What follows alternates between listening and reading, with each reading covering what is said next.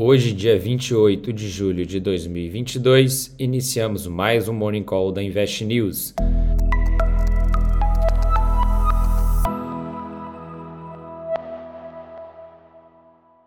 O dia na Ásia foi fraco e sem novidades, mesmo já sabendo da decisão do Fed e com a valorização dos mercados americanos. O otimismo parece não ter contagiado as bolsas da região. Pontualmente falando das bolsas chinesas, o mercado deve seguir de olho nas medidas de apoio ao setor de construção, para ter certeza que não terá risco de calote sobre as hipotecas de novas construções. Ao final da sessão, o Nikkei encerrou em leve alta de 0,36, o CSI 300 praticamente estável com 0,02 de alta e o Hang Seng em baixa de 0,23. A quinta-feira iniciou em alta na Europa, mas logo o mercado não sustentou e começou a operar em queda. Boa parte do movimento é reflexo de alguns resultados corporativos que vieram abaixo da expectativa dos investidores. Como exemplo, temos as seguintes ações: o Santander, a Airbus e o Nestlé. As três operam em queda nesse momento.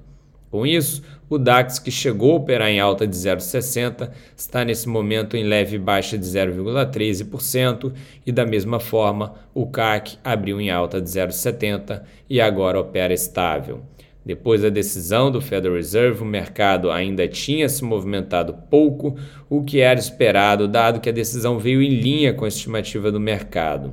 O ânimo veio após a coletiva de imprensa, onde a percepção dos investidores foi de que o Fed está mais atento em controlar a inflação e que um aumento mais agressivo, como o mercado previa para as próximas reuniões, talvez não seja necessário.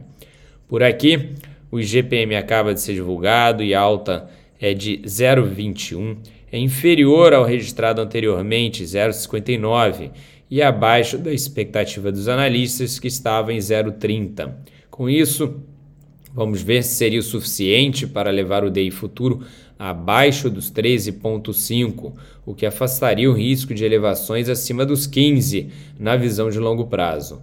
Lembrando que hoje, após o fechamento do mercado, temos a divulgação do resultado da Petro e da Vale, o que pode gerar um gap nos preços dessas ações na sexta-feira. Para maiores detalhes, vale conferir o relatório completo no site da InvestNews, onde temos também o Ibovespa, o Bitcoin e o destaque do dia.